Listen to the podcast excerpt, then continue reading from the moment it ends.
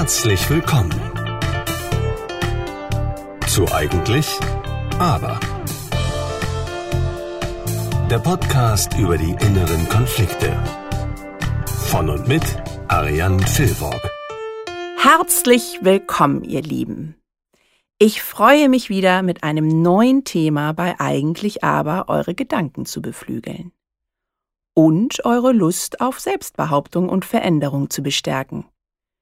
In den nächsten beiden Folgen werdet ihr eine Klientin begleiten, der ich wieder einen falschen Namen gebe und die tatsächlich stellvertretend für viele Menschen ist, die ich getroffen habe beim Coaching oder auch privat. Es geht um Verzeihen.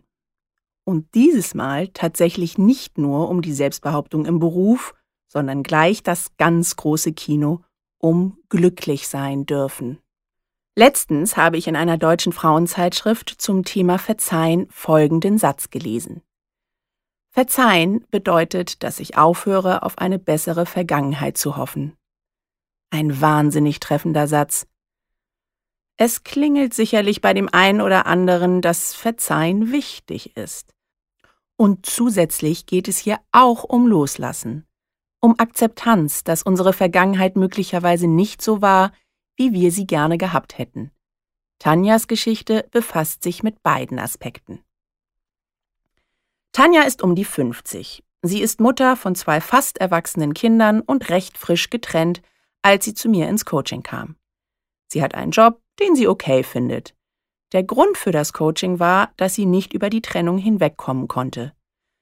Sie fühlte sich gedemütigt, verletzt, weil ihr Mann im Grunde ihr das angetan hat, was er vor vielen Jahren mit ihrer Vorgängerin gemacht hat. Sätze wie wie konnte ich nur so blind sein und denken, bei mir würde es anders werden? kamen häufig.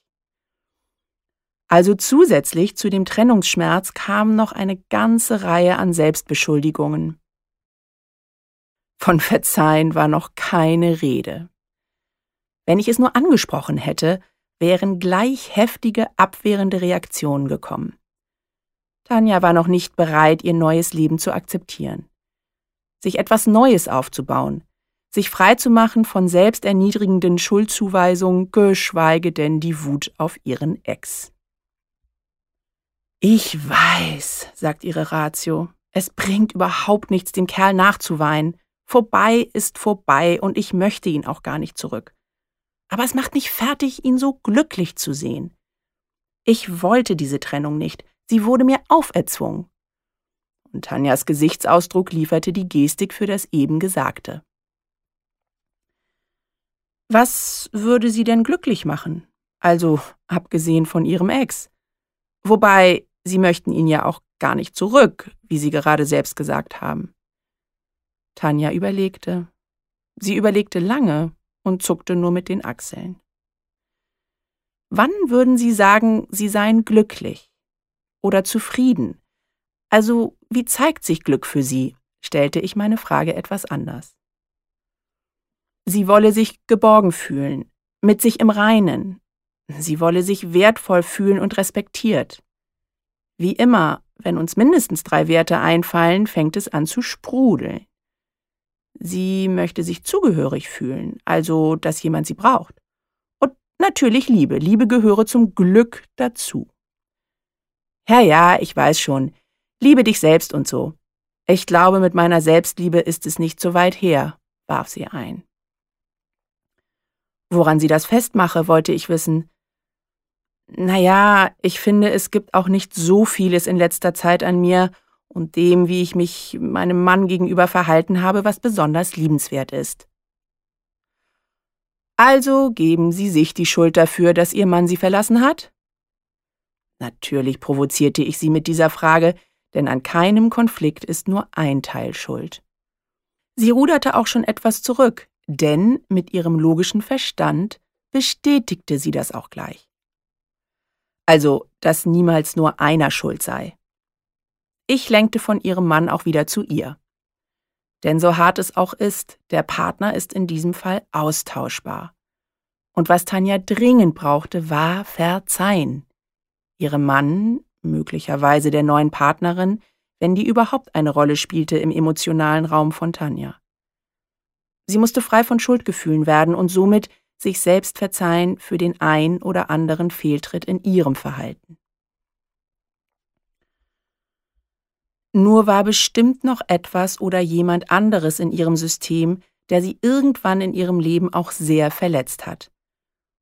Und das passiert dann mit stetiger Verlässlichkeit. Gibt es eine Wunde in mir, die vor vielen Jahren nicht verarztet und sozusagen bereinigt wurde, dann klopft das unangenehme Gefühl in den unterschiedlichsten Situationen wieder an. Ich weiß selbst, auch aus eigener Erfahrung, dass dieses in der Vergangenheit wühlen anstrengend ist und bei vielen meiner Klienten auch Abwehr auslöst, denn sie möchten einfach nur nach vorne schauen und nicht ewig in die Vergangenheit. Nur bauen die Begehrlichkeiten, die wir jetzt und für die Zukunft haben, auf Defizite aus der Vergangenheit auf. Ich bin bei Tanja in die Glaubenssatzbearbeitung hineingegangen denn ihre Sicht auf die Liebe und eine glückliche Beziehung war sehr nüchtern. An dieses ganze Geschmalze der großen Liebe glaube sie nicht. Dann würde man doch nur enttäuscht. Ihr wisst, liebe Zuhörerinnen, wenn jemand das neutrale Mann benutzt, dann ist eigentlich ich gemeint. Also irgendwann im Leben von Tanja ging es los, dass sie verletzt wurde in puncto Liebe. Dann hat sie einen Selbstschutz aufgebaut, der die großen Liebesgefühle lieber erst gar nicht zuließ. Und der Schutzteil in Tanja hat einen guten Job gemacht, was Effizienz betrifft. Denn es war fast ein Ding der Unmöglichkeit, sie von ihrer Sicht abzurücken, dass es sich lohne, eine Veränderung einzuleiten. Und du erinnerst dich vielleicht an meine Ausführung über Veränderung?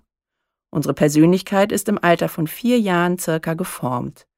Ob wir ein eher extrovertierter oder introvertierter Mensch sind, neugierig auf andere zugehen oder eher zurückhaltend, abwartend, weil wir uns gerne erstmal ein Bild machen.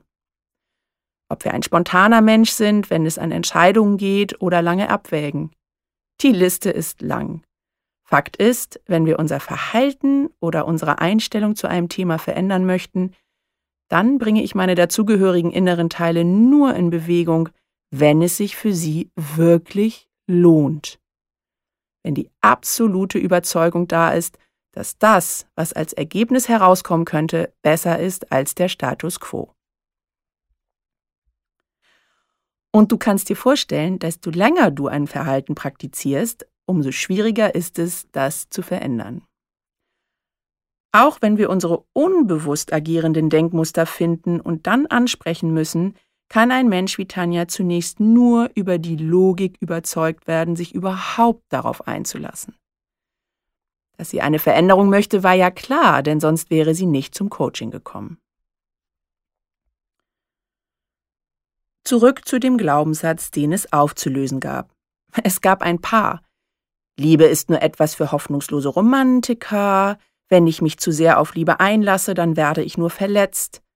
Um nicht enttäuscht zu werden, lasse ich das lieber mit der großen Liebe. Kurzum und zusammengefasst, bei Tanja war folgender Glaubenssatzprogramm. Liebe bringt Enttäuschung. Da würde ich als Angestellte im Team Tanja auch alles dafür tun, damit die Liebe am besten nicht vorkommt. Zu krass, denkst du? Logisch betrachtet stimme ich dem zu. Nur sind unsere unbewussten Entscheidungsteile nicht logisch. Sie agieren spontan und sind deutlich schneller als die Logik. wenn unser Verstand mit voller Überzeugung sagt, dass wir sehr wohl aufrichtig und groß lieben dürfen, dann kommt der Teil, der schützen möchte, vor Enttäuschung. Ich wollte noch von Tanja wissen, ob es noch mehr Werte gäbe, die zur großen Liebe gehören. Und auch, ob Geborgenheit, Zugehörigkeit und Respekt in die Rubrik Liebe gehörten. Naja, es käme schon noch Körperlichkeit und Anziehung dazu. Aber ja, das sind durchaus Werte, die für sie auch zur Liebe gehörten. Auch Bedingungslosigkeit. Also geliebt werden, so wie man sei. Also sie sei. Kein Herummeckern an der jeweiligen Persönlichkeit. Ob das denn so unerreichbare Zustände seien oder anders gefragt, ob sie meine, dass sie kein Anrecht darauf hätte, denn sie käme mir jetzt nicht so übertrieben vor. Nein, polterte sie gereizt. Aber offensichtlich klappe es bei ihr nicht. Und sie dachte, dass sie das alles mit ihrem Ex hatte. Wobei, vielleicht habe ich mir da auch nur etwas vorgemacht, denn so richtig respektvoll hat er mich nicht behandelt. Nicht nur jetzt zum Schluss, sondern die meiste Zeit in der Beziehung. Bevor sie sich wieder die Schuld gab für das Leid in ihrer Beziehung, weil sie lange nicht sehen wollte, was schief ging, habe ich mit der Intervention begonnen. Ich darf eine liebevolle Partnerschaft haben. Dieser Satz stresste Tanja natürlich. Keine Überraschung. Ich testete, welche negativen Emotionen dahinter verborgen waren. Traurigkeit, Hilflosigkeit und Scham. Und als ich weiter hinterfragte mit Hilfe des Muskeltests, ob es sich dabei um ihre eigenen Emotionen handelte oder die von anderen, landeten wir sofort bei ihrer Mutter. Tanja wollte nicht in der Vergangenheit herumgraben, aber nun musste sie. Ihre Mutter hat sich entschieden, Tanja allein zu bekommen und großzuziehen in einem sehr katholischen Umfeld. Der Vater war zwar bekannt, aber spielte keine Rolle. Er hatte sich nicht um sie gekümmert, beziehungsweise die Mutter hat es auch nicht eingefordert. Sie ist einfach schwanger gegangen und hat ihren Kopf durchgesetzt. War doch bestimmt nicht so einfach für Ihre Mutter, oder? fragte ich.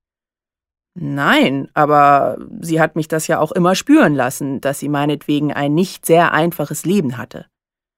Zunächst mal, denn dann hat sie jemanden kennengelernt. Ich hatte nie das Gefühl, dass sie sich sonderlich stark um mich gesorgt hat. Sicherlich wird es aber für ihre Mutter schwierig gewesen sein, räumte ich ein. Dem hat sie halb überzeugt zugestimmt und mit Hilfe der Wingwave-Methode haben wir es geschafft, dass sie sich von den negativen Emotionen der Mutter freimachen konnte. Trotzdem hat Tanja sich noch nicht die Erlaubnis gegeben, dass sie eine liebevolle Partnerschaft haben dürfe. Sie hatte Angst, was logisch ist, denn unser Schutzteil ist dafür da, uns vor Situationen, vor denen wir Angst haben, zu schützen. Und Tanja hatte Angst vor erneuter Enttäuschung. Und so langsam schlich sich auch Wut ein. Denn sie sagte mit Vehemenz, was für ein Mist! Nur weil ich in der Vergangenheit enttäuscht wurde, erlaube ich mir nicht richtig zu lieben. Wir konnten sowohl die Angst als auch die Wut beruhigen. Und am Ende hat sie auch mit voller Überzeugung gesagt, ich darf eine liebevolle Partnerschaft haben. Das war schon mal gut. Aber damit war das Thema noch nicht in Ordnung. Die Erlaubnis für die Liebe war da, aber die innere Blockade noch nicht weg. Das konnte ich ihr ansehen. Zu Beginn der nächsten Coachingsitzung bestätigte sie, dass es ihr zunächst nach dem letzten Termin gut ginge. Viele Zusammenhänge hätte sie jetzt anders bewertet und an diesem Umdenken sei wohl was dran. Trotzdem könne sie noch nicht darüber hinwegkommen, dass es ihrem Mann, sie waren zu dem Zeitpunkt noch verheiratet, so gut ginge und ihr nicht. Das ist doch nicht fair, meinte sie. Es wird mir einfach so etwas übergestülpt, was ich gar nicht wollte. Auch wenn sie ihren Mann nicht zurückhaben wolle, fühle es sich mies an. Die Verletzung, die sie erlitten hatte, war ja auch noch nicht verheilt. Der ursprüngliche Schmerz, welcher das war, wussten wir noch nicht, und die aktuelle Verletzung. Und bevor neue Verhaltensmuster erprobt werden können, muss getröstet werden. Somit nahmen wir den Zielsatz wieder auf. Ich darf eine liebevolle Partnerschaft haben, nur dass ich jetzt getestet habe, ich kann eine liebevolle Partnerschaft haben und ich möchte eine liebevolle Partnerschaft haben. Beide Varianten stressten. Wir sind in den Schmerz hineingegangen, den Tanja empfunden hat durch das Verlassenwerden. Wir haben ihr Schuldgefühl bearbeitet, indem ich bei ihr getestet habe, ich kann Liebe halten. So weit, so gut, aber noch nicht vorbei. Die Auflösung lag in dem eingangs zitierten Satz Verzeihen bedeutet, dass ich aufhöre, auf eine bessere Vergangenheit zu hoffen.